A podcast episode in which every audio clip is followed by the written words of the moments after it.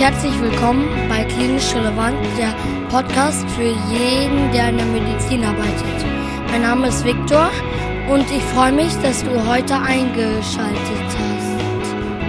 Bevor es jetzt losgeht mit dem Podcast, möchte ich dir ganz kurz erzählen, um was es heute geht. Und zwar habe ich in diesem Podcast-Interview gesprochen mit Pascal Werminghaus, der Hals-Nasen-Ohrenarzt ist und den ich sozusagen auf Instagram kennengelernt habe, in Anführungszeichen, und immer spannend gefunden habe, was er gepostet hat. Und ich habe ihn sozusagen zum Interview eingeladen. Er hat gerne mitgemacht. Und der Plan ist, dass Pascal auch regelmäßig Fortbildungsinhalte zu HNO-ärztlichen Themen hier auf klinisch relevant veröffentlichen wird. Also hier sprechen wir heute erst einmal über seine Person, über seinen Karriereweg, auch zu seiner Niederlassung und natürlich über das Fach HNO. Viel Spaß beim Zuhören. Okay, Pascal, ich begrüße dich ganz herzlich bei uns im Podcast und freue mich, dass du mitmachst und freue mich auch, dass du Lust hast, ja, sag ich mal, Fortbildungsbeiträge mit uns zu machen zum Thema HNO. Du bist ja der Erste aus diesem Fachbereich. Ich finde das spannend, weil äh, ich als Neurologe natürlich schon den einen oder anderen Überschneidungspunkt habe mit der Hals-Nasen-Ohren-Fachkunde. Äh, also herzlich willkommen. Hast du Lust, dich kurz vorzustellen? Das, das Witzige ist ja, um das so ein bisschen vorwegzugreifen, ich habe dich ja kennengelernt, in Anführungszeichen, über Social Media. Oder bin auf dich aufmerksam geworden. Kennengelernt habe ich dich noch gar nicht richtig. Ähm, ich fand das spannend, was du für Posts gemacht hast und so. Insofern, erzähl doch mal ein bisschen was über dich, deine Person und vielleicht deine Motivation, HNO zu machen und so weiter.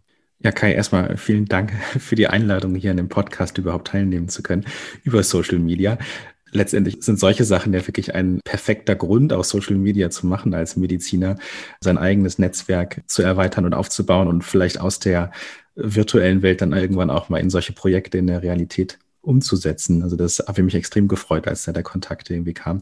Am Ende hat es dann aufgrund ähm, ja, der Termine, die wir alle so haben, dann doch eine ganze Zeit gedauert, bis wir das umsetzen können. Aber ähm, ja, ich freue mich heute auf den Abend.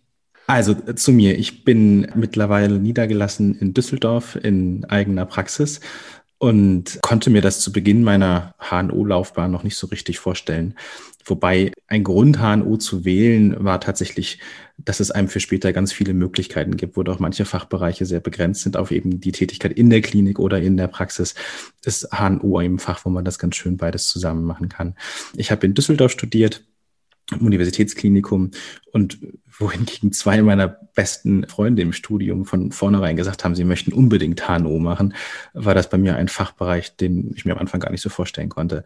Der Kopf hat mich immer total interessiert. Also das erste Fach, was ja alle Studenten irgendwie so haben, wo man klinischen Kontakt bekommt, die Berufsfelderkundung, da hatte ich mir tatsächlich den Kopf auch ausgesucht, ähm, aber hatte eher an sowas wie Neurologie oder Neurochirurgie gedacht, aber da zum ersten Mal wirklich klinischen Kontakt auch zur HNO bekommen und fand das da auch schon interessant, muss ich sagen. Dann in anderen klinischen Fächern habe ich das wieder verloren und irgendwann kam dann HNO in der Vorlesung und die Vorlesung war super. Die war ähm, eine der klinisch besten Vorlesungen, die ich da gehört hatte, war von einem Professor irgendwie gehalten, der das ähm, komplett alleine gemacht hat. Und das war ein ganz inspirierender Mann. Und ähm, zu dem Zeitpunkt war aber ähm, ein Ärztestreik. Da haben unsere Assistenzarztkollegen für mehr Gehalt gestreikt und bessere Arbeitsbedingungen in den Krankenhäusern, sodass das Praktikum nahezu ausgefallen ist. Also wir hatten einen Spiegelkurs, aber viel mehr nicht.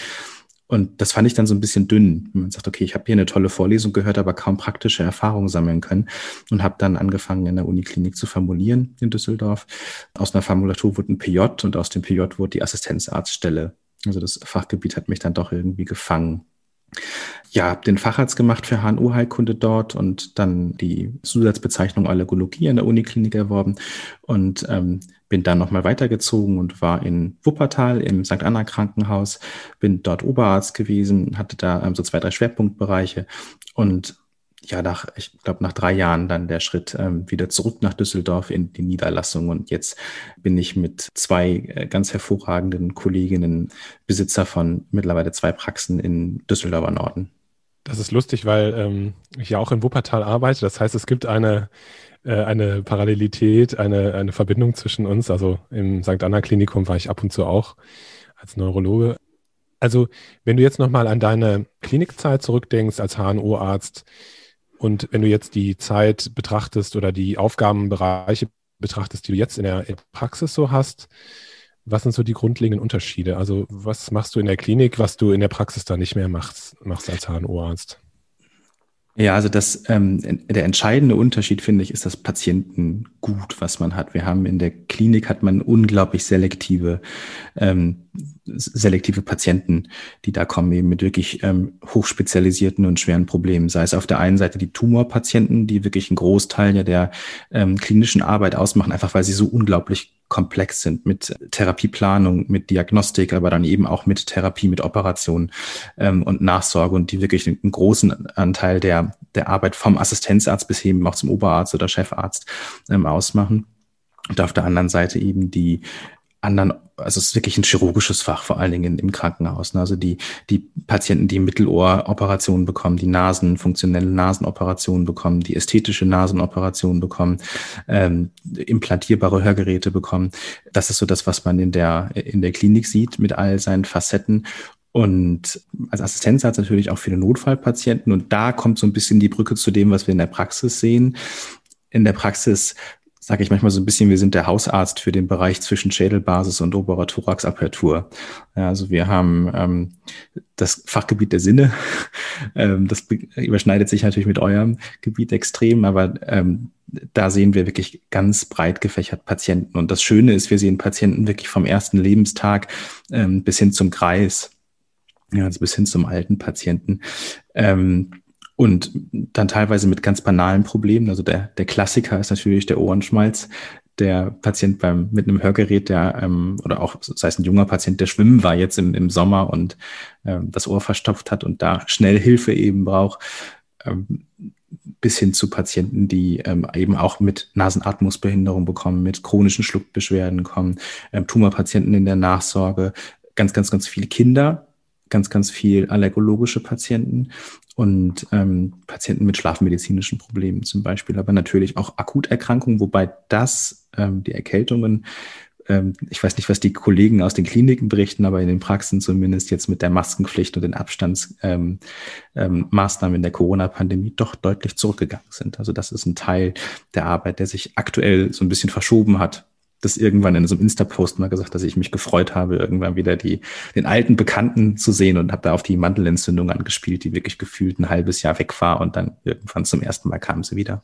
Es ist ja so, dass sich unsere Fachgebiete immer weiter spezialisieren. Also das sehe ich in der Neurologie ja auch. Es gibt ja praktisch Kollegen, die nur sich um die Schlaganfälle kümmern und äh, nur vaskuläre Neurologie betreiben ich kann mir vorstellen, dass das in der HNO auch ist, auch wenn es, sage ich jetzt mal, du hast es gerade gesagt, von der Schädelbasis bis zur Thoraxapertur sich relativ, relativ kleines anatomisches Gebiet bespielt. Äh, aber, sag ich mal, für einen jungen Kollegen, der darüber nachdenkt, äh, in die HNO zu gehen, was gibt es da so für Gebiete, in denen man sich so, ähm, ja, in denen man sich so vielleicht spezialisieren kann? Du hast es gerade schon angerissen, was es da für Krankheitsbilder gibt, aber vielleicht kannst du das nochmal sagen. Total. Also es gibt da wirklich mehr als genug Bereiche, um sich auszutoben. Also ich glaube, was man, wenn man überlegt, ob man HNO machen möchte, ja oder nein, dann ähm, ist primär die Entscheidung, möchte ich Chirurg werden, ja oder nein. Denn das ist ein sehr, sehr chirurgisch geprägtes Bild in der Ausbildung. Ähm, man kommt da nicht drum rum, im OP zu stehen. Ähm, ansonsten wird man noch nicht mal dienstfertig, ne? weil wenn, wir, wenn man im Krankenhaus arbeitet, dann ist das Erste, was man lernen muss, ist wirklich ähm, eine Manteloperation durchzuführen und eine entsprechende Nachblutung stillen zu können. Man muss den Luftröhrenschnitt relativ früh ähm, beherrschen und auch äh, sicher beherrschen, weil im Zweifel in einem großen Haus ähm, an irgendwann der Anästhesist ruft, wenn ein Atemweg nicht mehr zu beherrschen ist und man dann da eben steht als junger Assistenzarzt und den Luftröhrenschnitt durchführen muss. Für die weitere Laufbahn gibt es dann wirklich völlig unterschiedliche Bereiche, die interessant sind. Also mich hat ähm, immer die Allergologie, Immunologie interessiert von ihrer, von, von ihrem theoretischen ähm, Inhalten, von den wissenschaftlichen Inhalten, so dass man da auch wirklich schön Forschung machen kann und ähm, ja auch quasi internistisch arbeiten kann, wenn man das möchte. Ähm, aber ähm, chirurgisch ist die Anforderung, die man an einen Ohroperateur hat, ja was völlig anderes als das, was man an Weichteilchirurgen hat. Ne? Also wenn wir einen Tumor am Hals operieren oder eine Laryngektomie zum Beispiel machen, ähm, sind das andere Hera äh, Herausforderungen, als wenn jemand ähm, Cochlea-Implantat zum Beispiel einsetzt und implantierbares Hörgerät.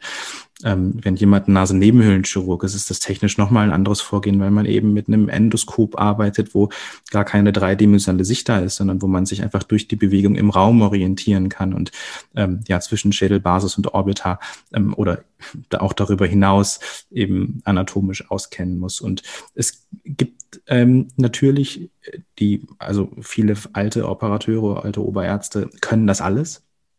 Und das wird aber immer weniger. Also in den Kliniken ist es häufig so, dass man ähm, gewisse Basissachen auf einem gewissen Niveau beherrschen muss und auch lernt, teilweise erst nach dem Facharzt lernt. Ähm, aber dass es dann für eben all diese Bereiche wirklich Spezialisten gibt, weil einfach die Fallzahlen in den einzelnen Häusern, es gibt einfach viele Krankenhäuser in Deutschland vielleicht nicht hoch genug sind und überall der absolute Top-Experte zu sein, aber die Komplexität der Operation das eben fordert. Also wenn Implantate eingesetzt werden ins, ins, ins Mittel- oder ins Innenohr, dann ähm, fordern wir alleine schon ähm, eine gewisse Fallzahl, die diese Klinik überhaupt leisten muss, um das anbieten zu können. Ja, und ähm, das kann sein, dass das eben halt nur für ein oder zwei Operateure reicht. Ich kann mich erinnern an meinen Studentenunterricht, da hat der ähm, Kollege aus der HNO gesagt, wenn ihr HNO machen wollt, dann müsst ihr euch daran gewöhnen, dass ihr, dass das im OP so eine One-Man-Show ist. Da ist keiner, der euch Haken hält oder der euch äh, Applaus spendet, sozusagen. Ihr macht das alles alleine. Das ist ja ein ganz kleines Operationsfeld. Was sind das für Voraussetzungen, die man vielleicht mitbringen muss? Also muss man besonders feinmotorisch ähm, begabt sein, wenn man in die HNO geht? Ich, ich kann das total schlecht vergleichen zu anderen chirurgischen Fächern, weil ähm, das, ich, ich glaube, dass die Herausforderungen da, da sicherlich ähnlich sind. Also wenn jemand eine Mikroanastomose als Mund-Kiefer-Chirurg macht oder ja. als Gefäßchirurg oder als, als Thoraxchirurg, dann ist das sicherlich nicht anders zu dem, was wir eben machen müssen. Ähm, oder was ein Neurochirurg zum Beispiel machen muss. Ich glaube, dass allgemein für einen Chirurgen wichtig ist, ein gutes dreidimensionales Vorstellungsvermögen zu haben und dann Anatomie aus dem Lehrbuch umzusetzen in das, was man da im, im, im ja, im, im Situs eben vorfindet. Sicherlich gibt's jemanden, der eher die Weichteilchirurgie lieber mag als ähm, wirklich das Basteln am Ohr. Und das ist vielleicht auch eher eine Charaktersache. Ne? Bin ich ähm, jemand, der eben dann einfach wild durch so einen Tumor durchgeht und ähm, auch das, das Erfolgserlebnis braucht, dass ich da wirklich was raushole und dann wieder rekonstruiere? Oder ähm, bin ich vielleicht eher der Modellbauer? So kann man es vielleicht am ehesten vergleichen, wenn man am Ohr irgendwie arbeitet, wo dann feinmotorische Sachen notwendig sind. Ähm, bei der Nebenhöhlenchirurgie zum Beispiel ist es, das, ist es was ganz anderes. Ne? Da ähm, ist vor allen Dingen die Orientierung, wo bin ich eigentlich gerade, die Herausforderung. Es ist technisch nicht so anspruchsvoll, dass ich mit zwei Händen irgendwie ähm, was zusammen machen muss und nähen muss, sondern man guckt mit dem Endoskop in einer Hand tief in die Nebenhöhlen rein und mit, hat einfach dann ein Instrument in der anderen Hand und ähm, zieht Schleimhaut ab und ähm, bohrt Knochenbäckchen auf und saugt immer wieder zwischendurch ab. Da ist vor allen Dingen wirklich die Sichtweise, dass man sich nicht äh, in, diesen, in diesem Tunnelsystem der Nebenhöhlen verirrt, ist, ist da die große Herausforderung. Ja, aber ich, ich glaube, man muss keine Angst haben davor, dass es ich vergleiche das mal mit dem Skifahren, wenn ich einem Assistenzarzt irgendwas ähm, erklärt habe. Ne? Also dass am Anfang, wenn man sich auf Skier stellt, fällt man auch eben hin. Und ähm, wenn man mit einer gewissen Systematik an die Sachen herangeht, dann kann man das lernen und kann das auch, ähm, kann das auch jeder lernen. Ja, ich, sicherlich gibt es Leute, die besonderes Talent haben, ja. ähm, aber das ja, wären dann halt dann eben die Superoperateure. Ich gehöre nicht dazu wahrscheinlich. Ähm, ich wollte gerne mit dir nochmal ähm, auf, den, auf den Moment kommen. Äh, vielleicht kannst du dich daran erinnern, wo du dich entschlossen hast, in die Praxis zu gehen. Gab ja. es so einen Moment oder war das eher so ein Zufall, dass das, ähm, dass das passiert ist, in Anführungszeichen, oder war das eine bewusste Entscheidung? Und kannst du uns nochmal in diesen Moment mit reinnehmen oder in diese Entscheidungsfindung hineinnehmen? Es, es war nicht ein Moment, es war ein Weg. Als ich angefangen habe, in der, in der Uniklinik zu arbeiten, war das wirklich eine ganz tolle Sache und hat mir unglaublich viel Spaß gemacht. Also Medizin wirklich auf dem High-End-Niveau zu machen, was so eine Uniklinik irgendwie bieten kann, ähm, war extremst erfüllend. Und dann kam irgendwann mein erster Sohn und dann gab es noch einen zweiten Fokus im Leben, den es vorher so irgendwie nicht gab, nämlich der ähm, das Privatleben rückte so ein bisschen mehr in den Mittelpunkt. Und wenn man abends um acht oder halb neun in der Klinik stand und und hat operiert, dann war das alles vollkommen okay. Aber wenn man irgendwie einen Arztbrief schreiben musste, boah, dann hat das nicht mehr so wahnsinnig viel Spaß gemacht. Da, da dachte man dann erstmal irgendwie über eine Veränderung nach. Und dann gab es eben die mit dem peripheren Haus, wo es ein bisschen ruhiger war, die Arbeitszeit ein bisschen angenehmer war und eben der große Teil der Forschung auch ähm, weggefallen ist und man sich mehr auf die Klinik entscheiden ähm, oder konzentrieren konnte. Und das war erstmal wirklich super von der Work-Life-Balance. Aber da war es irgendwann so, dass ich das Gefühl hatte, ich bin jetzt an einem Punkt, wo ich, ich glaube, ich war Anfang 30 und naja, es, es gab halt Operationen, die ich noch nicht konnte. Ähm, und da hatte ich jetzt noch 30 Jahre Zeit, die zu lernen. Und das waren aber jetzt nicht 20, sondern das waren vielleicht ähm, fünf, die ich noch überhaupt nicht konnte. Und ähm, bei dem Rest kann man halt noch besser werden in den 30 Jahren. Und das war so, wo ich mir sagte, reicht mir das? Und in der, genau in der Phase kam ein Angebot von der Praxis, was ein Jetzt oder Nie Angebot eben war. Und die Praxis, die dann eben mir angeboten wurde, war von der Seite für mich extrem interessant, weil es die Sachen, mit denen ich mich beschäftigt hatte, mir auf einem extrem hohen, niedergelassenen Niveau anbieten konnte. Ich konnte Allergologie machen mit einem eigenen Allergielabor. Ich kann dort operieren in der Praxis. Wir haben ein eigenes DVT, also können selber Bilder von den Nasennebenhöhlen oder vom Felsenbein machen und müssen Patienten dafür nicht wegschicken.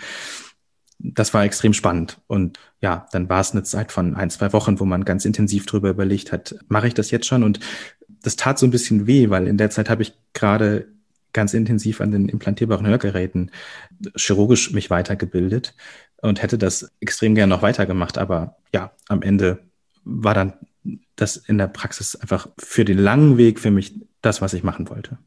Kann ich gut nachvollziehen. Ist es denn so, dass du sozusagen übernommen hast, die Praxis, oder bist du da erst, hast du erstmal parallel gearbeitet mit Kollegen, die schon in der äh, Praxis waren? Äh, das ist auch nochmal interessant, weil die Frage ist ja immer, äh, ist man jetzt so komplett auf sich selber gestellt oder kann man so ein bisschen überlappend arbeiten? Nee, dieses überlappend Arbeiten ging nur wirklich ganz, ganz kurzen Zeitraum, weil dem ähm, derjenige, der die Praxis abgeben wollte, das wirklich ähm, ganz abrupt eben machen wollte. Mhm. Ähm, was ein Vorteil war, dass ich die Praxis kannte. Ich hatte dort Praxisvertretung gemacht mhm. im Rahmen meiner ähm, Assistenzarztzeit noch oder, oder Facharztzeit zumindest nach den Nachtdiensten, so dass ich die Strukturen dort konnte und um die um diese Vorzüge eben dieser Praxis wusste. Und das war eine Praxis, die für einen alleine ähm, eigentlich zu groß war und ich habe da jemanden kennengelernt, der in dieser Praxis schon angestellt war, der die Strukturen dort doch mal deutlich besser kannte als ich. Seit anderthalb bis zwei Jahren hat die Kollegin da gearbeitet und ähm, dann haben wir uns zusammengefunden und ganz intensiv beschnuppert und ähm, uns schätzen gelernt und gesagt, dass wir das zusammen machen.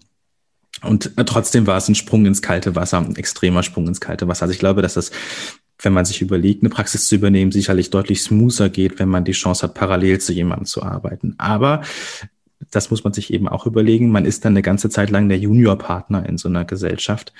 Und je nachdem, wie dominant man eben ist oder wie klinisch stark man sich fühlt, muss man sich auch darauf einlassen können, das zu machen. Also letztendlich war es so für uns vollkommen okay, dass wir von Anfang an da unser Ding ziehen konnten. Das war manchmal ein bisschen schmerzhaft. Also es sind haben Patienten angerufen und haben gesagt, ach, die Praxis heißt jetzt anders, ja, dann gucken wir erstmal, ähm, ob wir vielleicht woanders daneben ähm, hingehen.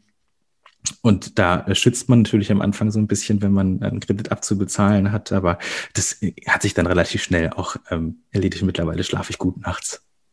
Die Kassenmedizin ist ja eine eigene Welt, muss man sagen. Und wenn man damit jetzt so im Studium und in der Klinik überhaupt keine Berührung hatte, dann äh, kann einen das ja schon mal umhauen, kann ich mir vorstellen. Was waren so die Hauptherausforderungen, mit denen du es zu tun hattest oder ihr als, als Team? Ähm, als ihr dann in die Praxis gegangen seid? Äh, ja, ich finde das entscheidend ist, man hat nicht so wirklich viele gute Berater in seinem Umfeld, weil jeder hat mal wirklich schlechte Erfahrungen mit der KV gemacht, gerade von den älteren Kollegen ist das wie noch wie so ein Feindbild, die KV, weil man da irgendwie mal Regresse oder sowas hatte. Das heißt, ähm, viel Geld zurückzahlen musste an die KV, wenn man medizinische Sachen gemacht hat, die ähm, so nicht erlaubt waren. Ähm, warum auch immer, obwohl sie vielleicht medizinisch sinnvoll sind. Ähm, und äh, ja, so dass man mit einer gewissen Scheu daran geht und man lernt das dann tatsächlich äh, ähm, ja im Beruf selber, ne? wie bei vielen anderen Bereichen eben auch. Die ähm, KV ähm, gibt eine ganz nette Beratung für jemanden, der neu da hineinkommt eigentlich. Also man hat eine Niederlassungsberatung. Das heißt, wenn jemand als Assistenz hat sich überlegt, ich möchte auf jeden Fall in Niederlassung gehen, dann kann man relativ früh Kontakt zu der KV aufnehmen Und ähm, die hilft einem, sowohl bei der Planung, ähm, wenn man dann, äh, wenn es dann irgendwann daran geht, so einen Sitz zu kaufen, aber auch, was darf ich verschreiben, welche Regeln gibt es? Denn das ist ganz spannend. Ne? Wenn jetzt ein Patient X kommt zu mir in die Praxis und hat Beschwerden, die ich gerne mit einem Medikament behandeln möchte, dann kann das sein, dass er das auf einem rosa Rezept bekommt. Und Patient Y kommt mit anderen Beschwerden in die Praxis. Ich möchte das mit dem gleichen Medikament behandeln und der muss es dann auf einem Privatrezept selbst bezahlen. Und ähm, das ist ja völlig abstrus, dass es so funktioniert. Aber ähm, so ist das eben. Ja? Also wir haben das Gebot der Wirtschaftlichkeit und müssen ähm, mit Medikamenten behandeln, die günstig sind, also das ist die günstigste Alternative, aber vor allen Dingen auch zugelassen für die jeweilige Indikation. Und ähm, das ist ein erheblicher Unterschied das, im, zum Krankenhaus, wo man über sowas überhaupt nicht nachdenkt, sondern dann gibt's das, was medizinisch sinnvoll ist. Und im schlimmsten Fall schimpft mal der Chef, wenn das dann irgendwie zu teuer war, aber in so einem großen Krankenhaus, Krankenhaussystem habe ich es immer so erfahren, ist, hat das keine große Konsequenz, was ich da aufschreibe. In der Praxis kann das eine Konsequenz haben. Also ein Beispiel ist zum Beispiel, ähm, ich operiere in der Praxis und da gibt's so Schienen in die Nase, ähm, in die Nasenscheidewand, wenn die, ähm, wenn die gerade gerückt worden ist, um das Ganze so ein bisschen stabilisieren für ein paar Tage. Und ähm, das muss ich aus meiner eigenen Tasche bezahlen. Das äh, hat man ähm, erstmal über Praxisbedarf bestellt, über so ein rosa Rezept und irgendwann nach einem Jahr lernt man dann, nee, das geht nicht. Das darf man nicht machen. Ja, dann ist das eben so. Wie ist es so mit dem äh, Entgeltsystem, mit dem, äh, mit dem Abrechnungssystem? Hat dir das, ist dir das schwer gefallen, sich da reinzufuchsen? Ja, und das ist auch immer, also immer noch schwierig, weil man ähm, hat ein Abrechnungssystem, was über einen Punktwert funktioniert. Das heißt, ähm, man kriegt nicht wie im, im privaten System jetzt die Leistung eins zu eins bezahlt, sondern es gibt Leistungen, die werden einmal im Quartal bezahlt. Es gibt Leistungen, die ähm, werden bis zu einer bestimmten Grenze bezahlt. Also wenn ich jetzt zum Beispiel 2000 Patienten sehe, dann darf ich diese Leistung 500 mal abrechnen, aber eben erst wenn ich 2100 Patienten sehe, dann vielleicht 600 mal. Ähm, und es gibt Leistungen, die werden so ähnlich wie im privaten System einfach bezahlt, wenn ich sie mache. Und das ändert sich regelmäßig. Man wird dann immer von der KV wieder ähm, abgedatet, aber man braucht tatsächlich auch immer wieder Beratung. Und auch das machen wir weiterhin. Mindestens einmal im Jahr gehen wir zu so einer Abrechnungsberatung.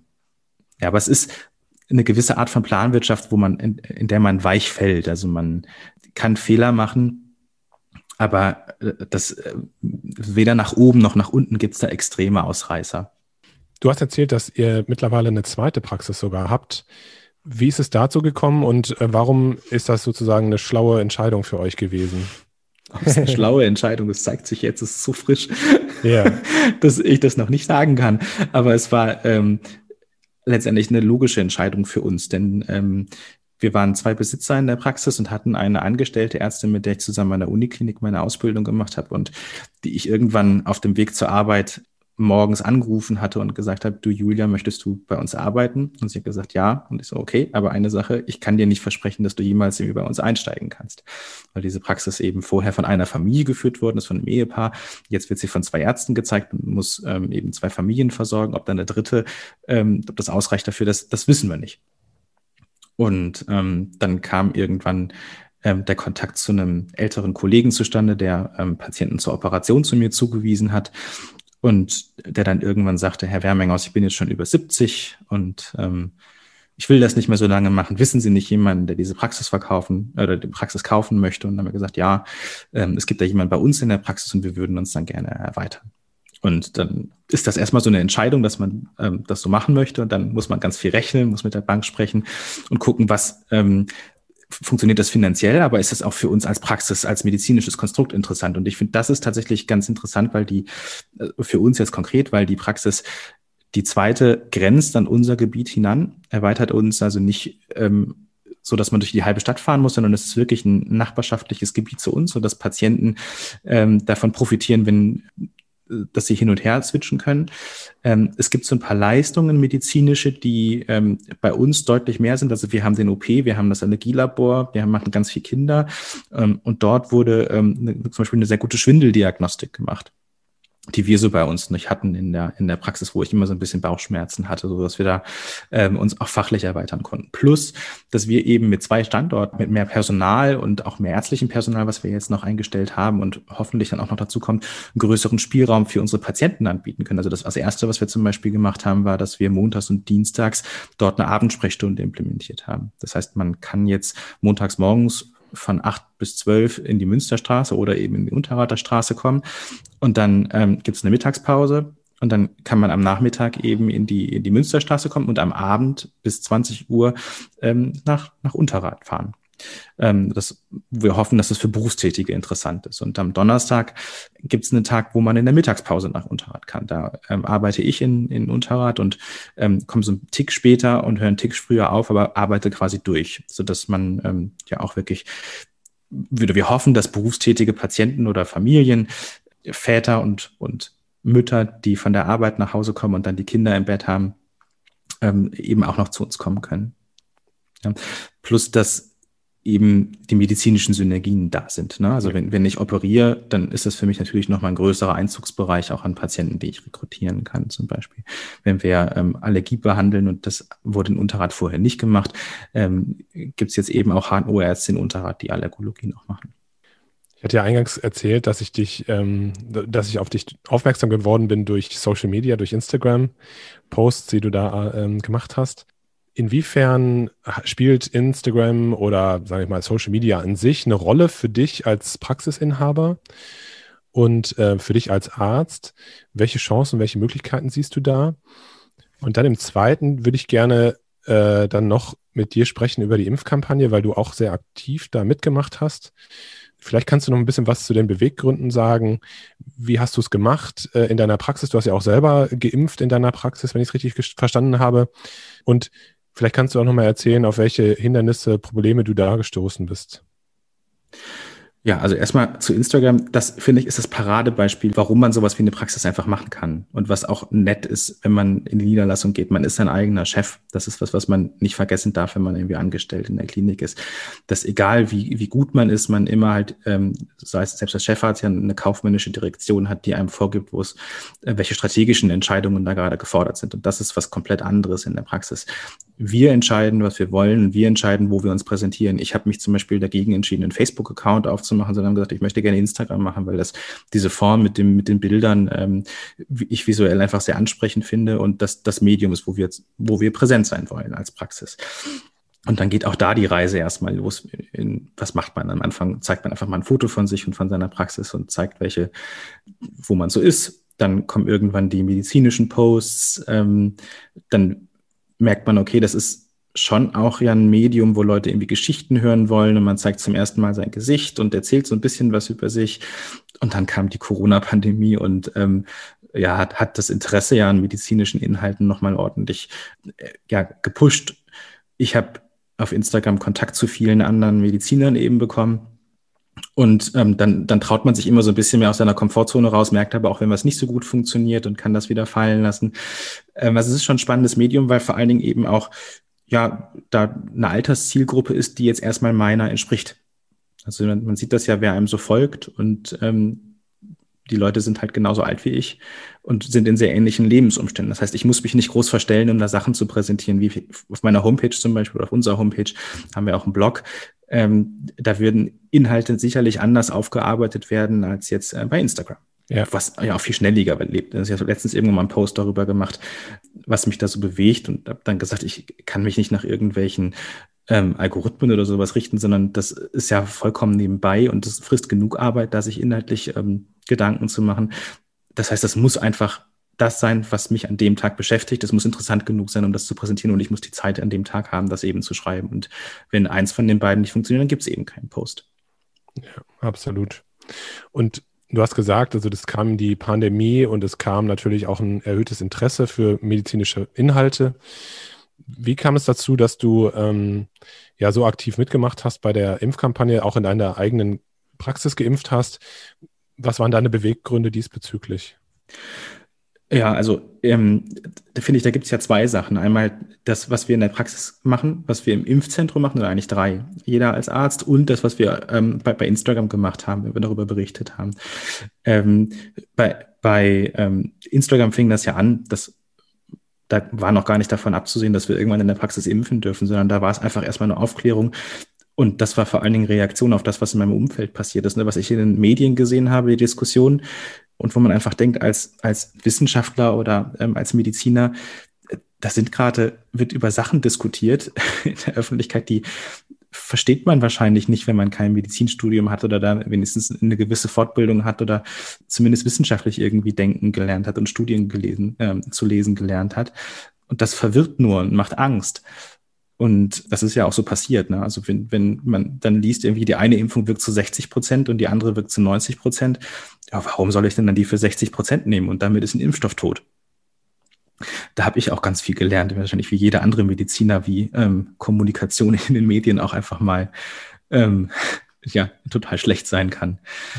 Ja, also das war so der, der erste Beweggrund, über die, über die Impfkampagne einfach zu schreiben das, was da gerade passiert ist. Ich habe auch ganz persönlich über meine Impfung gesprochen, warum ich, ähm, also ich hab, bin Heterolog geimpft worden, erst mit AstraZeneca und das war für mich vollkommen okay. Also ich habe ähm, das, das Impfangebot bekommen und das erste Impfangebot, sage ich immer, ist das Richtige. Zumindest zu der Zeit, als ich mich habe impfen lassen. Das ist jetzt vielleicht nochmal was anderes, wenn wir hier gerade eine Inzidenz von unter 10 in der Region haben, aber zu dem Zeitpunkt hatten wir eine deutlich höhere Ansteckungsgefahr. Ich als, als Arzt in der Praxis mit respiratorischen Infekten und Erkrankungen sowieso. Also wir haben jeden Tag ähm, Patienten mit Infekten gesehen und wir haben jede Woche äh, mindestens auch einen Patienten mit Corona erst diagnostiziert zu dem Zeitraum. Da war die Impfung ähm, absolut ähm, erleichternd für mein Leben tatsächlich, ne? weil man nicht mehr die Sorge hat, okay, ich bin jetzt gefährdet. Ne? Also die, und die erste Impfung ist letztendlich ja diejenige, die dann auch von, vor dem Tod irgendwie schützt.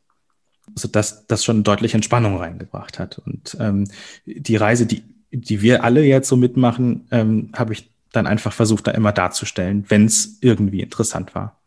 Und dann kam der große Punkt, wo wir in den Impfzentren mithelfen durften. Und das war erstmal eine riesige Aufbruchstimmung. Ich war total begeistert zu sehen, wie toll das ähm, jetzt zum Beispiel in Düsseldorf in der, in der Arena organisiert ist, welche Massen man an Patienten da irgendwie durchschleusen kann. Mhm. Das war auch wirklich euphorisierend zu sehen, was unser Land irgendwie so bewerkstelligen kann, unser Gesundheitssystem irgendwie so bewerkstelligen kann und auch bereit ist zu machen. Mhm. Und auch da fand ich die Berichterstattung häufig ein bisschen zu negativ und, und ich fand es nett, darüber eben zu, zu erzählen. Moment, es gibt auch wirklich gute Sachen. Genauso dann eben auch sch schlechte Sachen, wenn sowas wie passiert wie der AstraZeneca-Stopp und man sitzt dann da in einem Impfzentrum und ähm, von 200 Leuten, die eigentlich geplant sind, kommen dann irgendwie 20 und lassen sich impfen. Und man hat den wirklich gut wirksamen Impfstoff da liegen und keiner will ihn.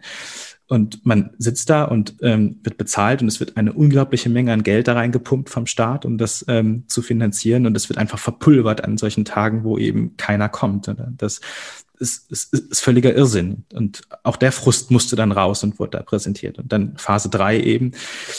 Wir dürfen impfen und das war furchtbar aufregend für uns am Anfang und auch schwierig tatsächlich. Wann schalten wir uns ein? Denn es wurde in den Medien ja immer nur kommuniziert, dass die Hausärzte impfen sollen. Und dann haben wir uns im Netzwerk gefragt, warum denn nur die Hausärzte? Die Hausärzte impfen ja vor allen Dingen die älteren Leuten jetzt erst, aber es gibt halt auch andere Leute, die zu dem Zeitpunkt an der Reihe waren und die haben wir vor Ort. Also wir haben die Patienten mit Asthma, wir haben Patienten mit COPD, wir haben Patienten mit Krebs, die wir sehen. Ähm, wir haben auch ältere Patienten, die eben die Hörgeräte haben, die regelmäßig zu uns kommen, ähm, die sonst irgendwie fit sind und vielleicht nicht unbedingt nur zum, zum, zum Hausarzt gehen. Ähm, da können wir helfen. Und ähm, ja, dann haben wir, ich glaube, die erste Woche haben wir noch nicht mitgeimpft und dann haben wir einfach über unsere Apotheker Impfstoff bestellt. Wir haben ihn bekommen und dann waren wir mittendrin. Ähm, zumal wir ja wirklich eine große Praxis jetzt sind mit zwei Standorten, mit vier Ärzten. Ähm, das heißt, wir können weiterhin Patientenversorgung anbieten und können impfen, ohne unsere Abläufe extremst zu verändern. Also wir mussten halt wirklich einen Arzt dann freistellen dafür an drei Tagen in der Woche, aber das war machbar und so, dass ohne dass wir unsere Patienten, den Auftrag der Patientenversorgung irgendwie gefährdet gesehen haben. Ja. Auch da gab es dann ähm, immer wieder Momente oder eine Entwicklung. Ne? Das ähm, war jetzt ein bisschen vorgegeben. Uns wurde empfohlen und das haben, ich, haben das alle auch so gemacht, in Phasen dieser Impfstoffknappheit. Ähm, so viel Impfstoff zu bestellen, wie angegeben ist, die maximale Menge. Und man kriegt dann nur einen Teil davon. Und dieser Teil war aber eigentlich mehr, als wir auf Dauer in unserer Praxis leisten können. Also gut können wir so ungefähr 90 bis 100 Impfungen jede Woche äh, schaffen. Ähm, und wir haben aber 120 bis 150 geimpft am Anfang. Und das war klar, dass das nur mit Überstunden funktioniert und dass man das nicht ein halbes Jahr schafft, sondern dass man das vielleicht vier, sechs, vielleicht auch acht Wochen schafft. Ähm, dann kam die Phase Ende Mai, Anfang Juni, wo überall von Impfstoffmangel gesprochen wurde und wir aber gesehen haben, okay, wir sind jetzt wirklich am Ende, wir sind extrem belastet, dadurch, dass wir wirklich äh, einfach viel machen. Ähm, wir schaffen das nicht mehr und wir müssen ab jetzt unsere Impfzahlen runterfahren und impfen jetzt wirklich nur noch 90 bis 100 und haben aber eine riesige Welle an Zweitimpfungen vor uns. Und das wird ja nicht nur uns so gehen, sondern wahrscheinlich auch vielen anderen Praxen. Und warum spricht da irgendwie keiner drüber, dass die Impfkampagne jetzt langsamer werden wird? Und das ähm, war nochmal so die, die, die dritte große Sache, über die ich dann auch bei Insta nochmal über die Impfung gesprochen habe. Ja. Impft ihr aktuell noch in der Praxis oder habt ihr das ähm, beendet? Nein, wir, wir impfen noch, ähm, aber tatsächlich vorwiegend Zweitimpfungen. Und jetzt in den Ferien ist es so, dass wir ähm, alle nacheinander im Urlaub sind und ähm, die pra eine Praxis auch mal drei Wochen zu ist und wir dann die Zweitimpfungen tatsächlich auf einzelne Tage verschieben müssen, um das zu halten. Mhm. Genau, es gibt jetzt diese und ähm, nächste Woche ähm, haben wir tatsächlich noch viele Erstimpfungen weil jetzt gerade so eine Lücke ist, wo die Zweitimpfungen zwischen BioNTech und AstraZeneca so ein bisschen ähm, einfach hingen und wir jetzt viele AstraZeneca nach vorne ziehen können, aber eben auch äh, dadurch nochmal ein bisschen Kapazität für Erstimpfungen haben. Und dann wird das erst eigentlich am Ende der Sommerferien wieder weitergehen, wenn es dann noch gefordert wird und wenn es noch gebraucht wird. Ich bin natürlich auch gespannt, wie das mit den Kindern weitergeht, ob die STIKO sich da irgendwann nochmal anders äußert oder ob man ähm, da weiter diesen, diesen Kurs fährt, dass die sich natürlich immunisieren sollen schauen wir mal, was da passiert. Wir sind auf jeden Fall für alles bereit. Wir werden es sehen. Ja. ja. Ich finde es sehr spannend, dir zuzuhören. Ich freue mich schon, wenn wir vielleicht demnächst den ein oder anderen Fortbildungsbeitrag zusammen machen. Ich glaube, wir haben einen guten Eindruck bekommen von dir heute, was du machst, wer du bist. Hast du Lust, mal kurz so vielleicht so einen kleinen ähm, Ausblick zu geben? Was könntest du dir vorstellen, was du für Themen so im Bereich der Fortbildung ja featuren könntest? Also was würde dich interessieren vielleicht? Was würdest du besonders gerne mal machen? Ja, also ich selber habe eigentlich letztendlich, ähm, würde sagen, so drei klinische Steckenpferde, die ähm, aus meinem Herzen rauskommen. Das ist einmal die pädiatrische HNO, also alles, was um Kinder geht. Dann ist es die Allergologie und das ist die Rhinologie. So, und jetzt äh, bin ich mir aber bewusst, wie die, wie die Wurzel dieser Plattform liegen, ähm, so dass es für mich auch natürlich ähm, spannend ist, all die ähm, Schnittbereiche zur Neurologie dann noch aufzunehmen. Also ich glaube, dass ähm, vielleicht das erste, was ähm, aus dem Bereich sein könnte, wo ich mich besonders wohlfühle, und ähm, wenn ich mich da ähm, sicher fühle und wir einen schönen ersten Podcast gemacht haben, dass der zweite dann zu einem Bereich geht, wo wir beide interaktiv auch große Schnittmengen haben. Also wirklich sehr am Herzen liegt, würde mir auch mal was über, über Kinder zu erzählen, über, über die pädiatrische HNO-Heilkunde, denn das ist wirklich ein Großteil unserer Arbeit auch. Ja, ich glaube, dass da ähm, ja schon viele spannende Sachen sind. Ich freue mich auf jeden Fall sehr drauf. Also ich bedanke mich ganz herzlich, dass du heute dir Zeit genommen hast, dass du uns viel von dir erzählt hast. Und ja, wie gesagt, das wird bestimmt spannend und ich freue mich auf die Zusammenarbeit mit dir. Ja, vielen Dank für die Plattform. Sehr gerne. Das war's für heute. Vielen Dank, dass du heute wieder zugehört hast. Ich hoffe, dir hat dieses Gespräch, dieser Podcast gefallen. Und wenn dem so sein sollte, dann ja, teil doch gerne dieses Gespräch äh, mit deinen Kolleginnen und Kollegen und mach sie auf klinisch relevant aufmerksam. Ich würde gerne dir noch erzählen von unserer Live-Online-Fortbildung im September, die ich glaube am 16.09. starten wird. Um 20 Uhr sprechen wir mit Privatdozent Dr. Charlie Gaul, ausgewiesener Kopfschmerzexperte. Und genau über dieses Thema werden wir sprechen wollen bei unserer Live-Online-Fortbildung. Und das Thema ist, ja, ihr dürft eure Themen mitbringen. Also es handelt sich um eine offene Live-Fortbildungssession. Alle können ihre Fragen mitbringen. Wir sprechen über verschiedene Kopfschmerzentitäten. Erwartet jetzt also keinen langweiligen Vortrag, sondern alle dürfen mitmachen und Fragen stellen und Herr Gaul wird versuchen, eure Fragen alle zu beantworten.